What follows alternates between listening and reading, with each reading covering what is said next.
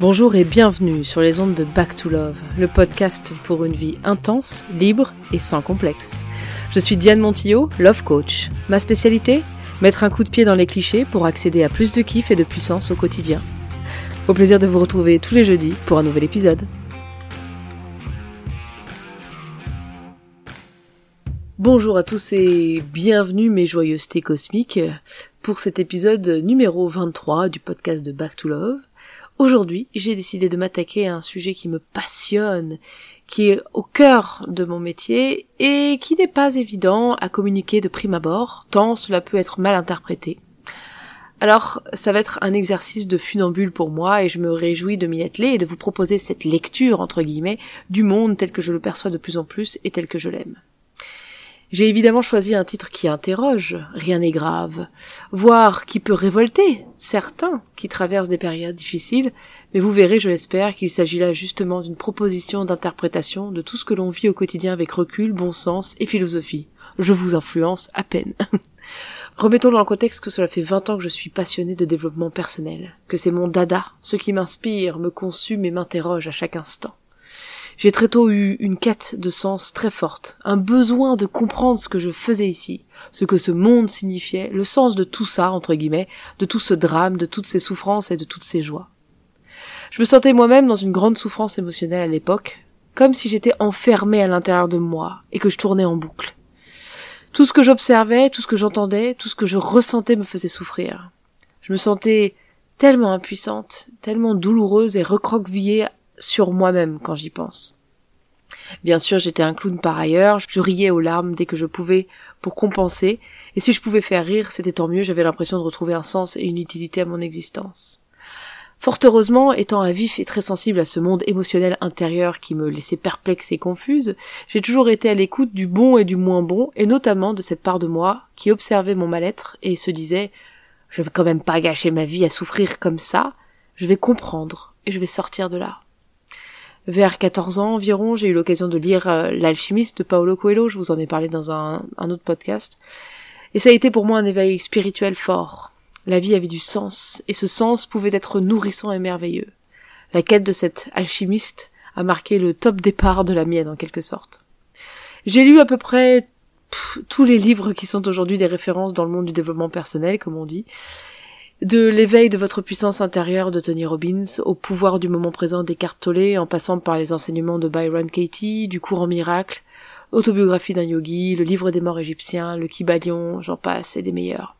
Je pense d'ailleurs prendre le temps de faire des podcasts sur chacun de ces enseignements, de ce que j'en ai retenu et des suggestions pratiques pour les appliquer au quotidien.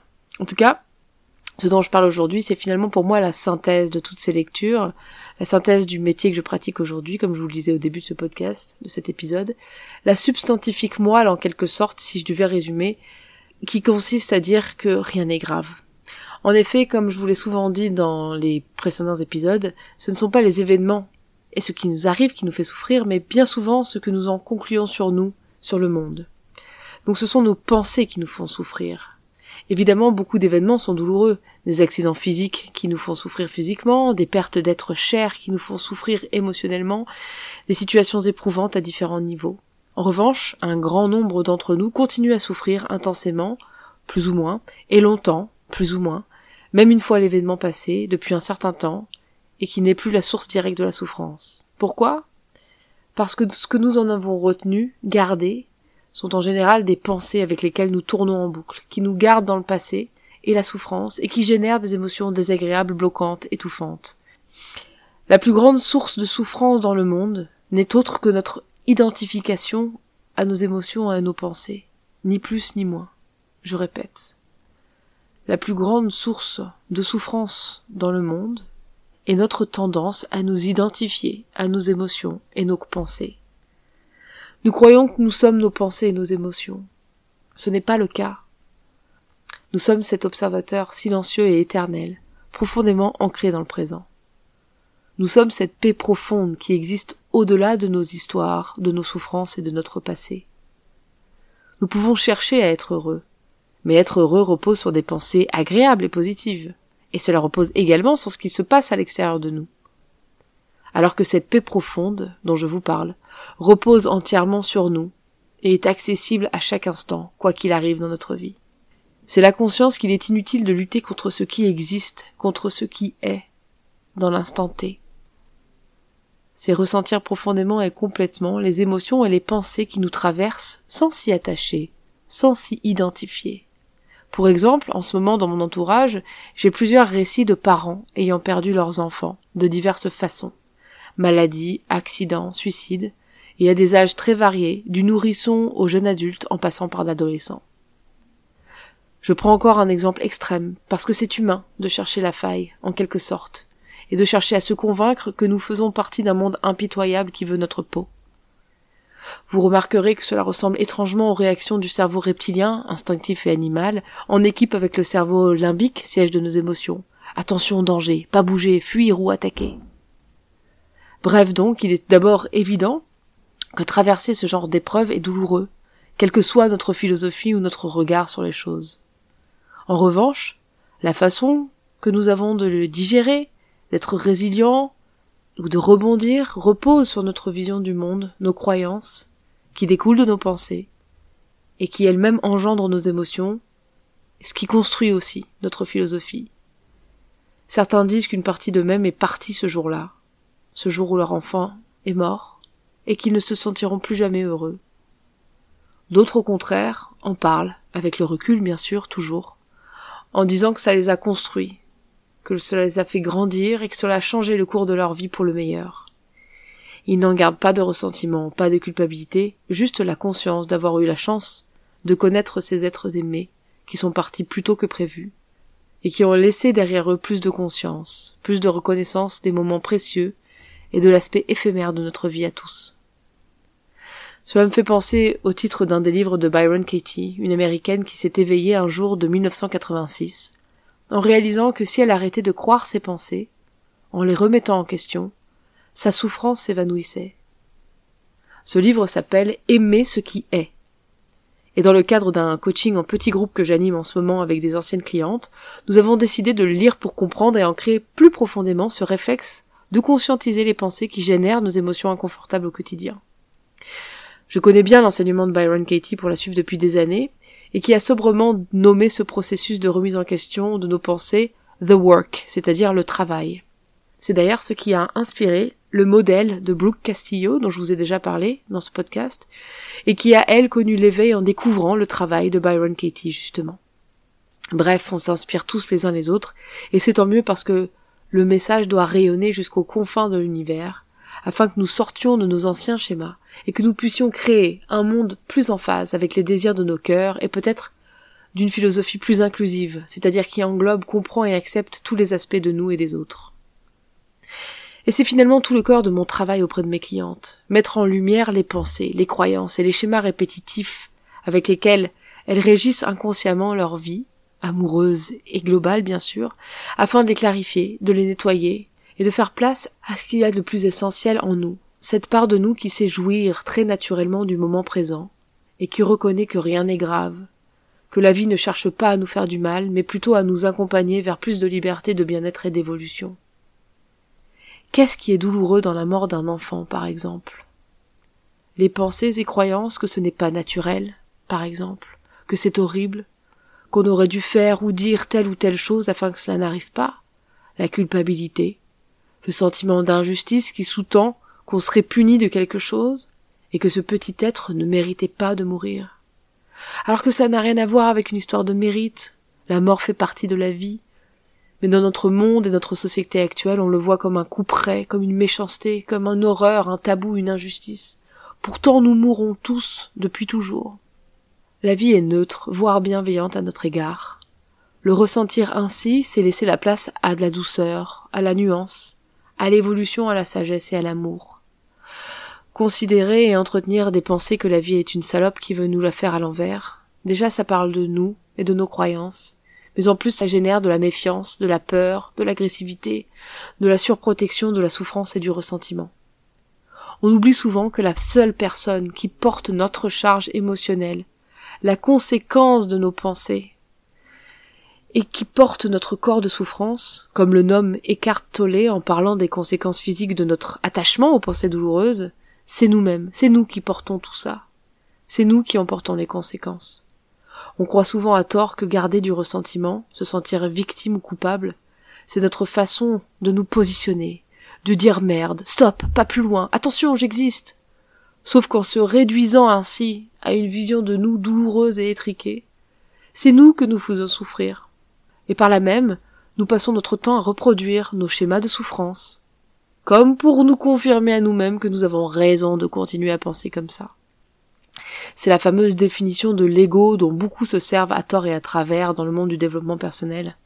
S'il fallait synthétiser un peu et clarifier, on pourrait dire que l'ego, c'est cette partie de nous qui s'identifie à notre passé, à nos émotions et à nos pensées, à une idée de nous, passé ou futur, plutôt qu'à l'être que nous sommes à l'instant présent.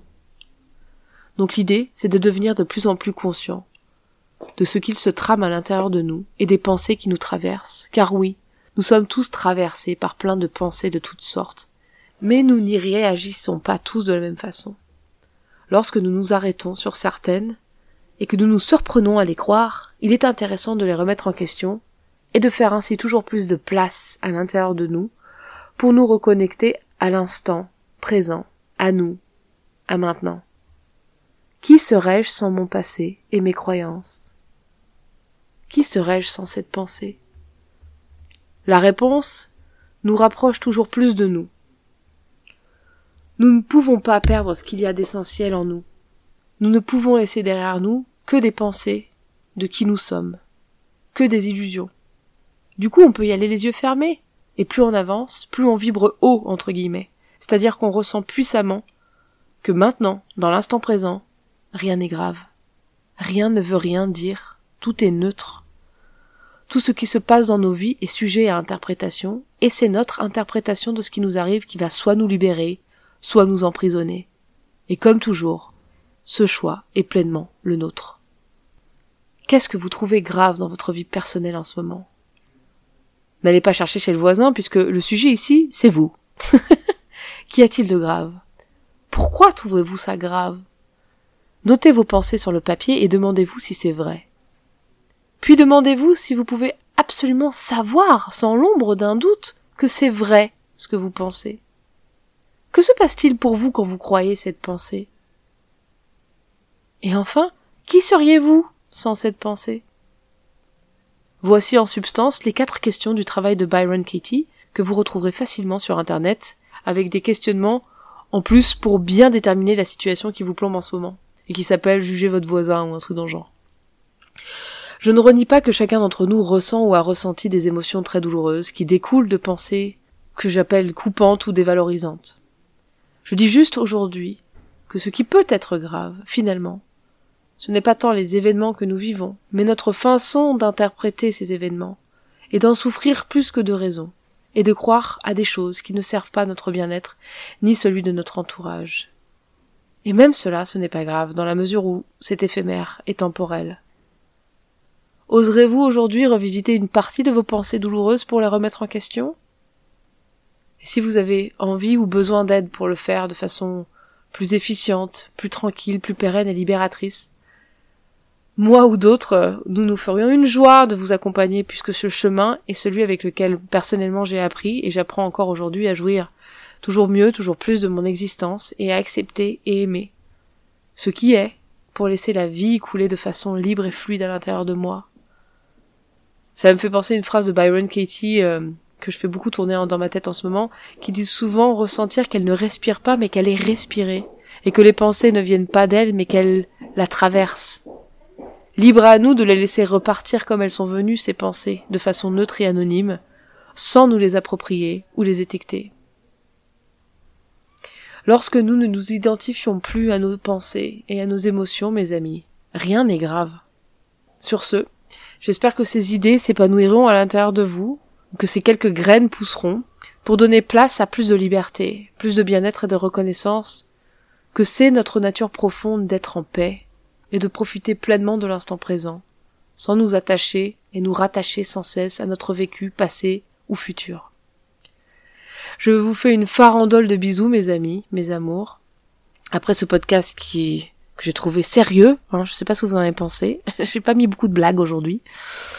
C'est parce que c'est quelque chose qui me parle profondément, qui résonne profondément avec moi et qui me semble tellement juste et j'ai tellement envie de continuer à moi cheminer ce chemin. Punaise, je sais pas comment dire autrement, cheminer ce chemin. C'est chiant. c'est enfoncer une porte ouverte, mais voilà, je, moi, pour moi, c'est un chemin euh, fascinant et passionnant qui m'a tellement libéré, avec lequel je me suis tellement libérée, avec lequel j'ai l'impression de voir les choses avec tellement plus de clarté, de légèreté et de plaisir. Et, et je me rends compte toujours plus, en fait, à quel point c'est une, c'est une passion, un plaisir sans nom pour moi d'accompagner mes clientes et mes quelques clients hommes à, faire ce travail de reconnaissance, de clarification, de libération et de désidentification de nos pensées douloureuses, de nos émotions douloureuses, pour laisser place à plus de vibrations, de vie, de maintenant, de d'essentiel, de notre nature, je pense, d'humain, qui consiste à, à jouir et profiter pleinement de l'instant présent. C'est vraiment notre qualité principale. Et toutes ces pensées, toutes ces émotions, tout ce qu'on se raconte sur nous, c'est ce qui nous éloigne un peu de cette vérité vibrante que moi je ressens toujours un peu plus. Voilà mes amours, donc c'est pour ça que j'y ai mis tout mon cœur et toute ma concentration aujourd'hui à vous transmettre ça. J'espère qu'une partie de ces vibrations, de ces prises de conscience, de cette euh, vérité quelque part résonne à l'intérieur de vous. Et, si ça vous paraît compliqué et lointain et complexe, je comprends. Et encore une fois, euh, c'est juste une décision de dire allez, je veux bien m'y essayer et de venir euh, faire un programme avec moi peut-être, euh, vous renseigner auprès d'autres personnes qui vous parlent mieux et ne pas hésiter à aller euh, emprunter ce chemin parce que je vous assure que la lumière est au bout et la lumière euh, est à chaque instant en fait du cheminement conscient de cette de cette quête là. Une dernière fois, je vous embrasse, ça doit faire trois fois, mais des fois on a un peu plus de mal que d'autres à se quitter. Voilà, donc je vous embrasse une dernière fois et, je suis très honorée et très heureuse de vous faire part de ce message qui vibre profondément en moi et que je veux faire vibrer toujours plus fort et que qui est au cœur de, du travail que, que je fais aujourd'hui et qui me passionne et qui me fascine et qui me qui me donne tellement envie de me lever chaque matin. voilà. Besos, je vous aime, je vous adore. A più tardi. Ciao ciao. Que seriez-vous sans ces pensées, mes amours? Si ce podcast vous a plu et que vous voulez en savoir plus, n'hésitez pas à me rejoindre au sein d'une communauté de femmes dynamiques et inspirantes qui sont prêtes à reprendre leur puissance pour créer la vie amoureuse et professionnelle de leurs rêves. Pour cela, retrouvez-moi sur mon site internet www.diamonjoie.fr ou sur les réseaux sociaux tels qu'ils sont indiqués dans le résumé de ce podcast. À jeudi prochain pour un nouvel épisode.